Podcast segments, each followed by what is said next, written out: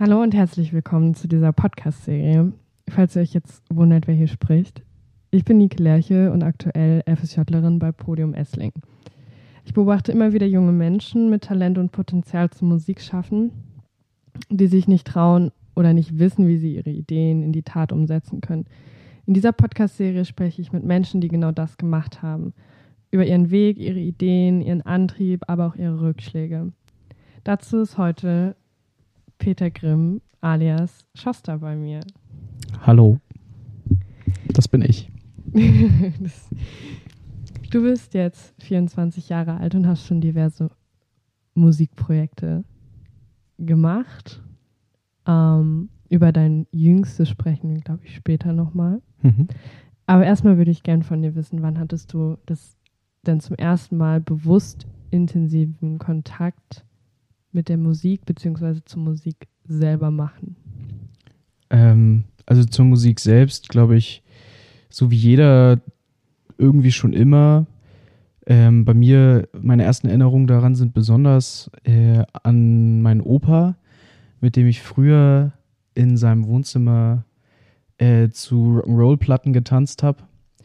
Ähm, er hat irgendwas aufgelegt. Meistens war es sowas wie Joe Cocker zum Beispiel oder auch Elvis. Und ähm, hat dann angefangen dazu zu tanzen und wir als Kinder, ich und meine Schwester, haben dann äh, uns auch dazu bewegt und haben ganz doll gelacht. Und ähm, genau, das würde ich sagen, so dass die ersten Berührungspunkte zur Musik hören und zur Musik machen. Ähm, wir hatten, oder ich hatte das Glück, im Kindergarten und auch in der Grundschule viel mit Musik zu tun zu haben. Uns in der Grundschule gab es äh, so, ein, so ein Schulprojekt quasi, wo jeder angefangen hat, Akkordeon bzw. Harmonika zu spielen. Und ich habe das auch gemacht und habe aber relativ schnell gemerkt, dass das überhaupt nicht meins ist. Und ich fand das ganz, ganz grauenhaft. Und dann ähm, hat sich so ein zweiter Zweig herausgebildet und da war auch mein bester Freund dran beteiligt, der hat dann angefangen, Gitarre zu spielen. Und wie das bei äh, jungen Kindern so ist, was der beste Freund oder die beste Freundin macht, das ist unglaublich cool und man will das auch auf jeden Fall machen. Und äh, so habe ich angefangen, Gitarre zu spielen. Äh, fand das erstmal richtig nice, richtig cool. Dann hat mein bester Freund aufgehört, Gitarre zu spielen, weil er keine Lust mehr hatte. Ich hatte natürlich auch keine Lust mehr.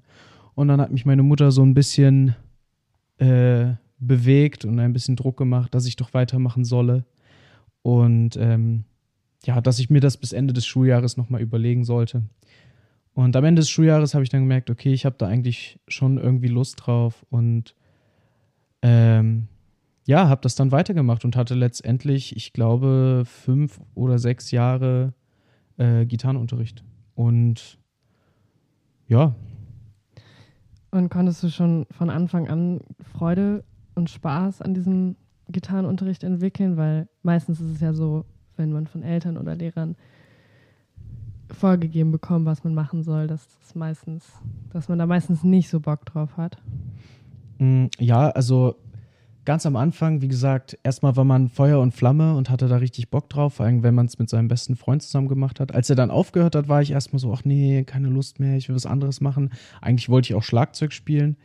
Ähm, und dann äh, habe ich aber irgendwann gemerkt, so wo die ersten Auftritte kamen von der Musikschule, wo ich das gemacht habe, oder auch, ähm, wenn man so dann in der Schule aufgetreten ist, zu irgendwelchen kleinen Festen oder mal vor seinen Großeltern oder so, wie sehr die Leute, die da vor einem sitzen, das begeistert hat, auch wenn man da vielleicht nur irgendwie drei Töne spielen konnte.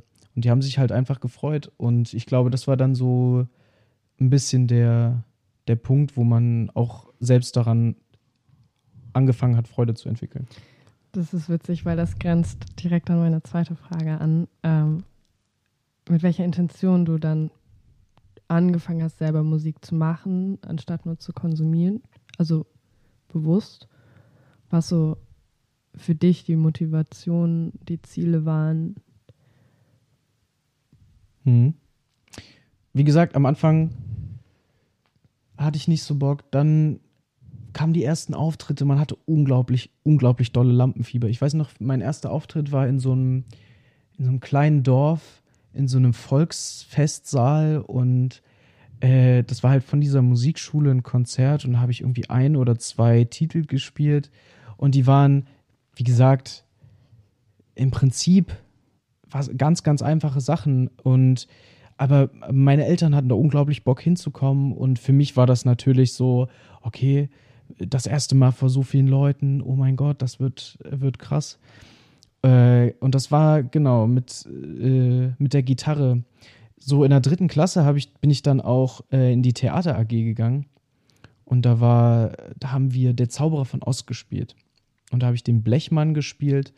Und da war auch Musik mit drin, die unsere damalige Musiklehrerin, die auch die Theater AG geleitet hat, ähm, geschrieben hatte. Und dann habe ich halt auch noch das Singen für mich entdeckt und habe halt selbe Geschichte. Meine Eltern saßen im, im, Publikum und haben sich da unglaublich drüber gefreut, wie ich da vorne in komplett Silber angemalt äh, irgendwelche Lieder gesungen habe. Und ich glaube, dieses Leute sitzen vor einem und freuen sich darüber, was man da gerade macht, was man da geschaffen hat, so die letzten Wochen und Monate vor so einem Auftritt, das ist, glaube ich, was, was einen oder was mich unglaublich motiviert hat am Anfang. Das kann ich mir gut vorstellen. Um, ähm, du hast ja, also wir kennen uns ja schon ein bisschen länger mhm. und du hast ja auch in diversen Chören gesungen oder in einem? In, einem, in zwei. Zwei und ähm, hattest klassischen Gesangsunterricht. Ja. Ähm, gleichzeitig spielst du E-Gitarre und Bass. So.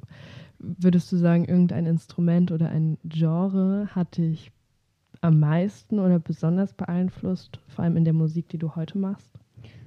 Ähm, besonders beeinflusst kann ich nicht wirklich sagen. Also ich habe bin aufgewachsen mit ganz viel Rock'n'Roll und Blues und ähm, ja, so 60, 50er, 60er, 70er Jahre Musik halt durch meinen Opa und das hat mich, glaube ich, am Anfang ganz viel geprägt. Dann äh, habe ich eine Zeit lang ganz, ganz viel Pop gehört, halt dieses High School Musical, Hannah Montana Popmusik. Hannah Montana fand ich richtig, richtig gut. Äh, so fünfte, sechste, siebte Klasse. Und dann habe ich angefangen, Hip-Hop zu hören. Und dann bin ich irgendwann in Wernigerode aufs Internat gekommen und habe durch meinen damaligen Zimmernachbarn, beziehungsweise durch meinen damaligen Inter Internatskollegen, äh, habe ich angefangen, so Metal zu hören. Also damals war es Nightwish zum Beispiel oder auch Slipknot, alles sowas in die Richtung. Und da hat mich dann auch diese, diese dunkle, schwarze Szene sehr gereizt und da habe ich mich dann richtig reinfallen lassen und äh, wenn ich das aus der heutigen Perspektive betrachte, ist das, glaube ich, so die Zeit und die Musik gewesen, die mich mit am meisten geprägt hat. Also musikalisch, ästhetisch. Und deswegen bin ich da auch jetzt mit dem neuen Projekt irgendwie wieder hin zurückgekehrt, glaube ich.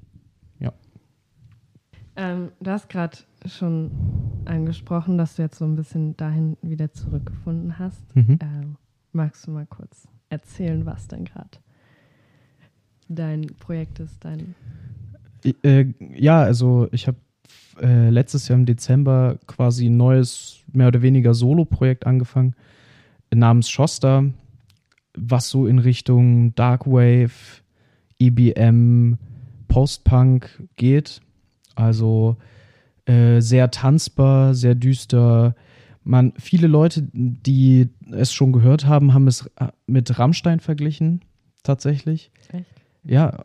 Und äh, obwohl überhaupt keine Gitarre zum Beispiel drin ist, aber es sind halt diese stampfenden Rhythmen, dieses, ähm, diese, diese Basslinien. Ich glaube, das haben ganz viele Leute irgendwie mit, mit äh, Rammstein in Verbindung gebracht.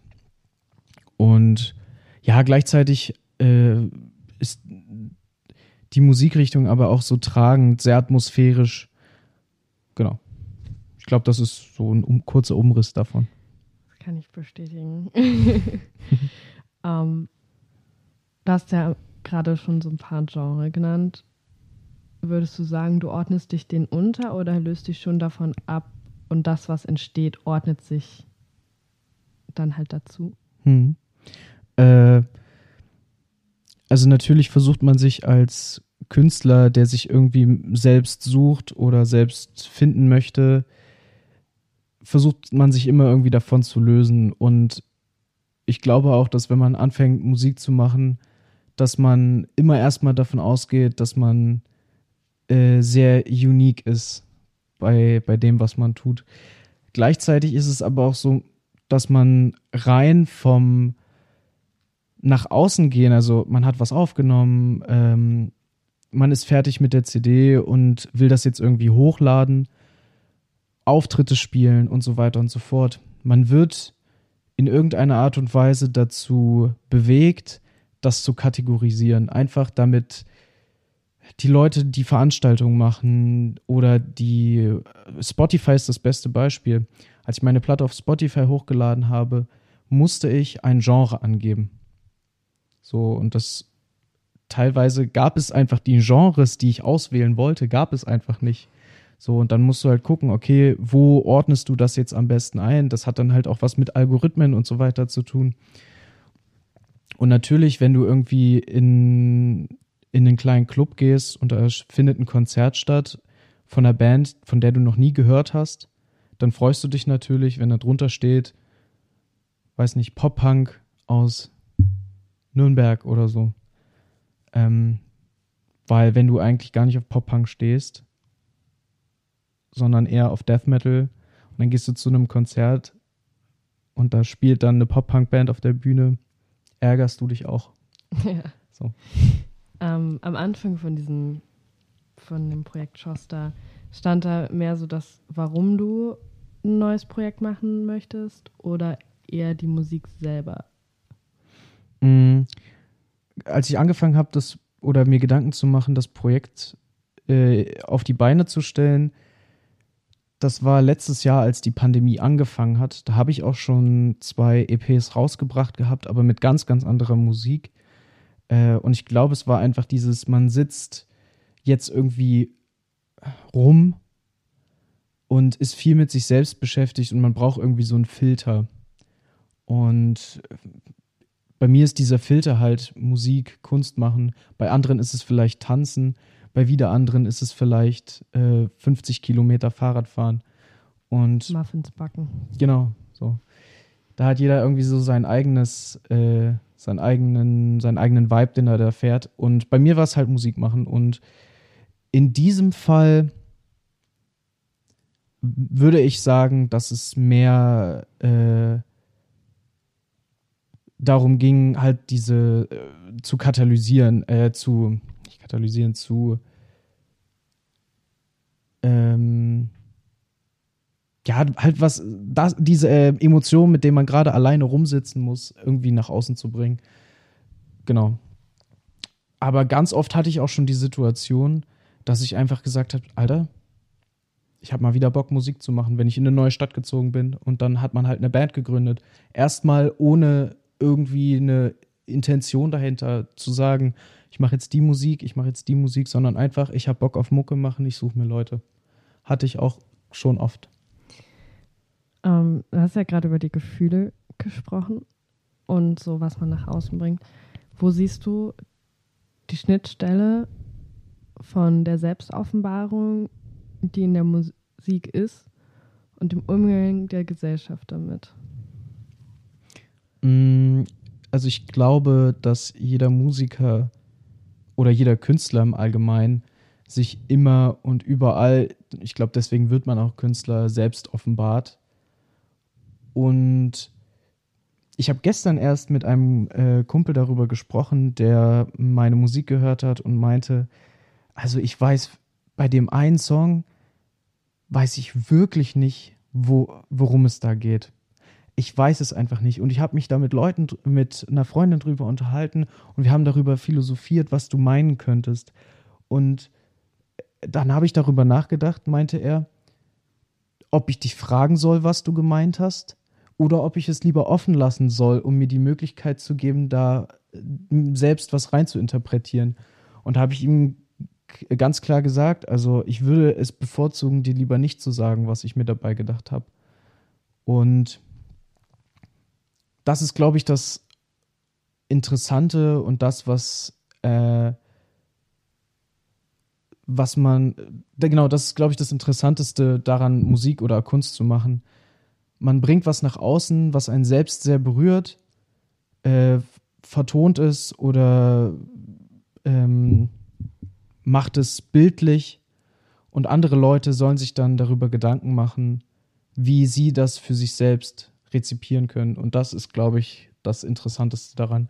Und den Zusammenhang sehe ich halt genau da. Man schafft halt irgendwie eine Verbindung, eine Beziehung zwischen sich und einem komplett fremden Menschen, der da sich selbst drin entdecken kann. Und das finde ich unglaublich interessant. Das hast du voll schön gesagt. das ist, ja, das trifft es ziemlich auf den Punkt. Ähm, fühlst, du, fühlst du dich eingeschränkt? Also hast du manchmal Angst, dass du damit irgendwo anstößt oder dass du ähm, Menschen damit verärgerst oder willst du gerade das vielleicht auch? Mm, verärgern, ich weiß nicht, ich versuche eigentlich immer irgendwie Themen aufzugreifen oder Themen, die Dinge so zu schreiben, dass ich niemandem damit auf den Schlips trete und versuche deshalb immer nicht oberflächlich das zu beschreiben, sondern halt um, also den Gedanken, den ich dabei habe, um Ecken zu denken. Ich habe eine ganze Zeit lang sehr viel politischen Punk gehört. Diese, dieses direkte, ganz klare Aussprechen von Forderungen, von Gedanken und habe auch eine Zeit lang in einer Punkband gespielt, habe aber gemerkt, dieses ganz klare, das ist irgendwie nicht das, was mich ausmacht. Das, ich habe schon immer Probleme damit gehabt, äh, Dinge klar anzusprechen. Und ich baue mir, ich finde es irgendwie interessanter, Bilder zu bauen, wo sich, wie gesagt, jeder drin wiederfinden kann und nicht irgendjemandem mit irgendeiner Sache, die ich sage oder empfinde, auf die Füße zu treten. Ähm, ja. Also fühlst du dich frei, trotz, also Fühlst du dich frei als Musiker im 21. Jahrhundert oder doch irgendwie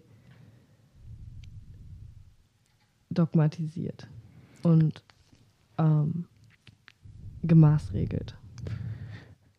Ähm, ich sag's mal so, ich habe nicht das Gefühl, dass es Gesetze gibt, die mir verbieten, äh, Dinge zu, äh, die, irgendwelche Dinge zu sagen oder nicht zu sagen.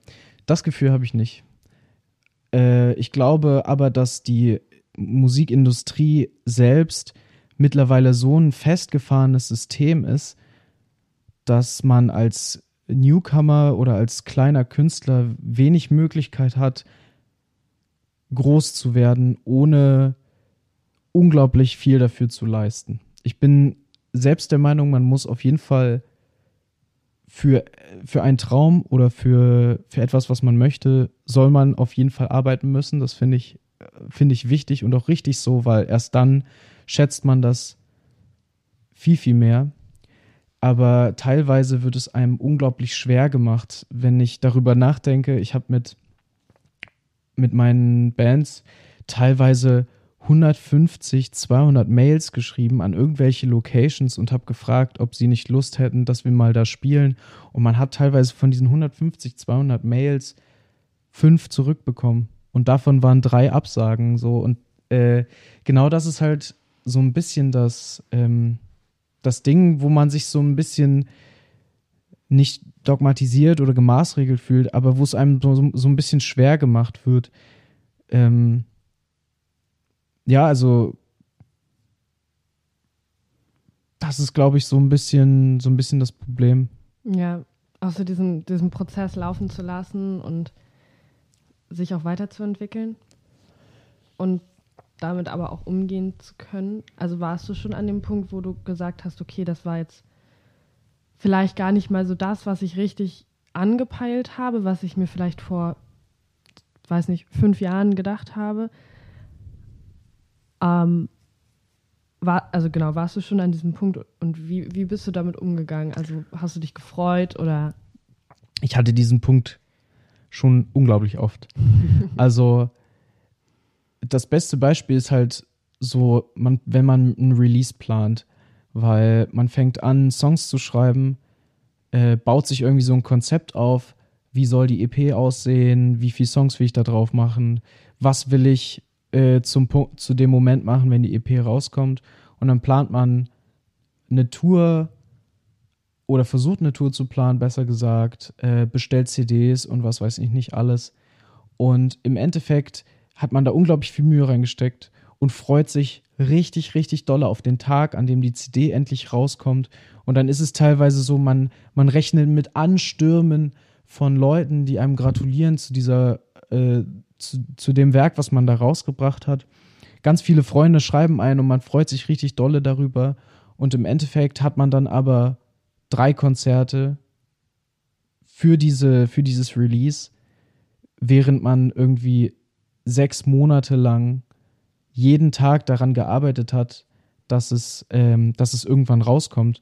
Und das sind auf jeden Fall immer so Momente, wo man dann anfängt zu zweifeln, auch wenn man irgendwie befreundete Bands hat, die durch Glück oder durch, äh, durch, einen, durch einen Zufall oder so an irgendein Konzert gekommen ist, wo man sich so denkt, Alter, ich hätte unglaublich gern dieses Konzert gespielt.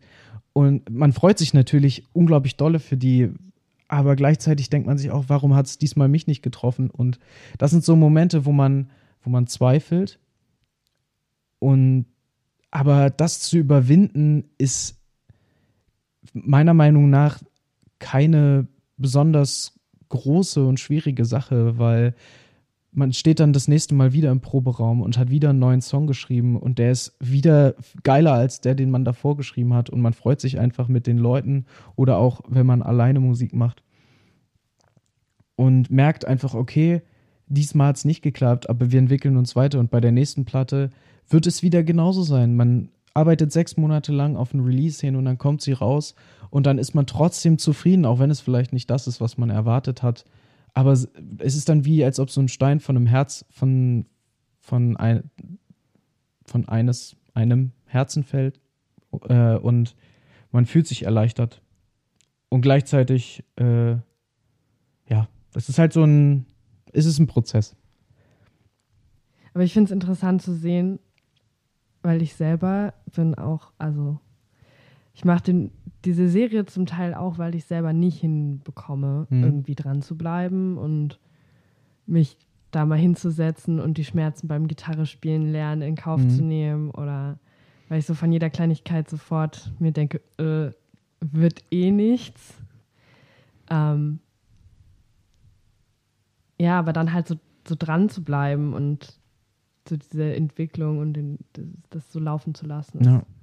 Man muss sich das äh, ein bisschen wie ein, wie ein Triathlon vorstellen, weil es ist nicht wie ein Marathon, dass du losläufst und du machst die ganze Zeit dasselbe, ähm, bis du irgendwann ankommst. Und natürlich ist es anstrengend, aber du kommst irgendwann an und du machst die ganze Zeit dasselbe, sondern es ist eher wie ein, wie ein Triathlon. Du machst, du musst hier was lernen, da was lernen, hier Leute kennenlernen, um voranzukommen.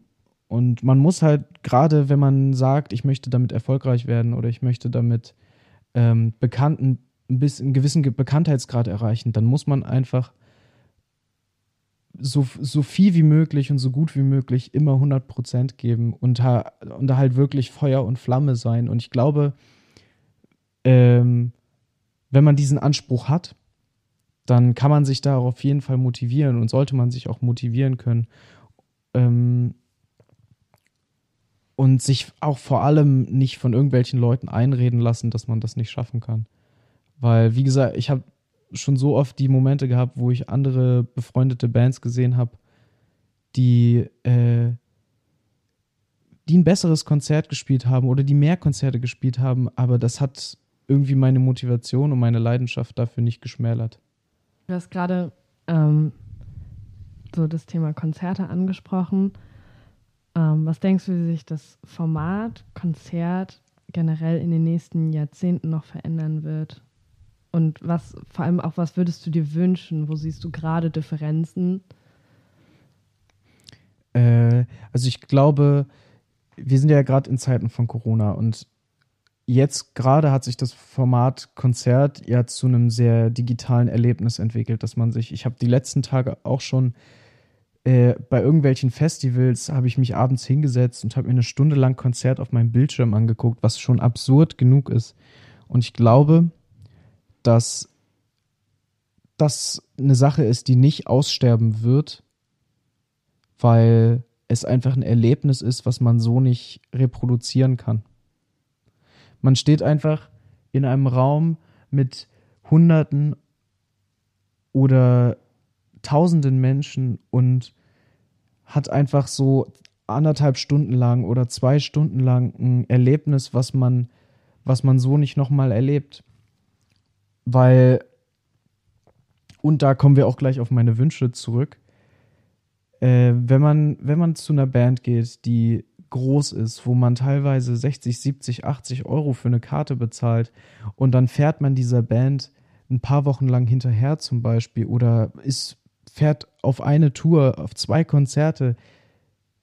Bei einer großen Band erlebt man da zweimal das Gleiche oder vielleicht dreimal das Gleiche, je, je nachdem, wie oft man dort ist, weil die halt darauf trainiert sind, eine Show zu fahren, die halt jeden Abend irgendwie gleich aussieht. Und ich glaube, mein Wunsch wäre es, an, diese, an die Konzertkultur oder an die Menschen da draußen, die auf Konzerte gehen, das Vertrauen was Konzerten entgegengebracht wird, auch auf kleine Konzerte zu richten und nicht zu sagen, oh, ich möchte unbedingt nächstes Jahr oder übernächstes Jahr oder fünfmal in meinem Leben Rammstein gesehen haben in den unterschiedlichsten Arenen, nur weil die äh, eine geile Show fahren, wo weiß ich nicht, wie viel Grad aufgrund des Feuers in der Arena herrschen, sondern dass sie sagen, Alter, in dem kleinen, ranzigen Club bei mir um die Ecke spielt eine rotzige Punkband für 5 Euro und ich habe Bock da hinzugehen, weil das ein Konzert ist, wo ich die Band vielleicht nicht kenne, aber da kann ich einen geilen Abend erleben und habe auch was, was wirklich echt ist, weil sich, weiß ich nicht, weil ich da, weil ich da reingehe, mir fünf, fünf Bier hinter die Kiem fahre und dann mich mit Leuten unterhalte, die ich noch nie vorher gesehen habe und die ich danach vielleicht nie wieder sehen werde. Oder mit der Band, die ich da gerade auf der Bühne gesehen habe, dann draußen stehe und mit denen noch äh, eine Zigarette rauche und mich mit denen darüber unterhalte, äh, wo sie wohl als nächstes spielen werden. Und äh, ich, das ist, glaube ich, ein, ein, Wunsch, den da, da muss einfach noch ein Umdenken stattfinden. Dass Leute in Konzerte gehen, wo sie einfach vielleicht eine Band kennen oder gar keine Band kennen, einfach um ein schönes Erlebnis zu haben. Ich habe selbst schon Konzerte veranstaltet, habe dafür 5 Euro Eintritt genommen und es ist einfach nicht die Menge an Leuten gekommen, die man sich vorstellt, weil die Leute einfach sagen, ich kenne die Band nicht, ist vielleicht nicht meine Musik, deswegen gehe ich da nicht hin. Einfach so ein, ja, und dafür, dafür dann aber trotzdem 60, 70, 80 Euro bezahlen, um sich irgendeine Band anzugucken, die jedes Jahr das gleiche auf der Bühne macht. Und wo sie, weiß ich nicht, das ist eine Sache, die ich einfach nicht verstehen kann. Als vielleicht liegt es auch einfach daran, dass ich, äh, ich, ich liebe halt die Konzerte, wo man, wo man wirklich über die Menschenmassen drüber schauen kann und es nicht irgendwie 5000 Menschen in einem Raum sind, sondern ich hab, war auf Konzerten schon, da waren 20 Leute und das waren teilweise die besten Konzerte, auf denen ich je war. Ja. Und genau, genau sowas würde ich mir einfach mehr wünschen. Ja, gerade so, vor allem in, in, der Zeit von der Pandemie, ähm, erinnere ich mich tatsächlich immer sehr gerne zurück an den Abend, als euer erstes Musikvideo von Intrigen mhm. Release hatte. Es war auch so, also es waren, ich finde, es waren schon echt viele coole Menschen dort. Und das Definitiv. war genau so ein Abend. Okay, ich wusste zwar, was auf mich zukommt, ja. aber das war, und da erinnere ich mich tatsächlich auch lieber zurück an, als an so große Festivals, wo ich zum Beispiel die Toten Hosen gehört habe. War, war cool, aber das war auf jeden Fall viel familiärer und das sollte auch viel mehr gefördert werden. Genau. Was, was könntest du dann anderen jungen MusikerInnen beziehungsweise Menschen mit dem gleichen Wunsch ans Herz legen? Weil irgendwie möchte ich ja auch mit dieser Serie oder mit dem Gespräch hier ein bisschen erreichen, was können wir den Menschen an die Hand geben, wenn sie halt gerade an der Gitarre sitzen und sich die Finger blutig spielen und sich denken, boah, ich habe keinen Bock mehr.